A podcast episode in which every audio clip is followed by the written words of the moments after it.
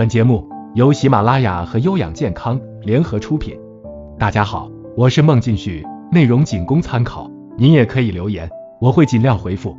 今天我们聊的话题是阴虚体质精神调养方法。阴虚属于中医名词，一指属阴的精血和火津液不足、亏损的病理现象。阴虚体质者大都形体消瘦，舌少苔或无苔，情绪起伏较大，暴躁易怒，失眠多梦。盗汗等病症，阴虚体质者的养生原则为补阴清热，滋养肝肾。饮食养生原则为多食水果，少食辛辣。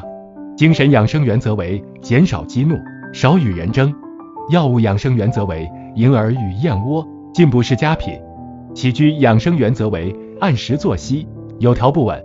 四季养生原则为夏季宜清凉，秋季要养肺。具体精神调养方法。阴虚体质的人，大都是因为阴虚火旺而引起性情暴躁，常常心烦易怒。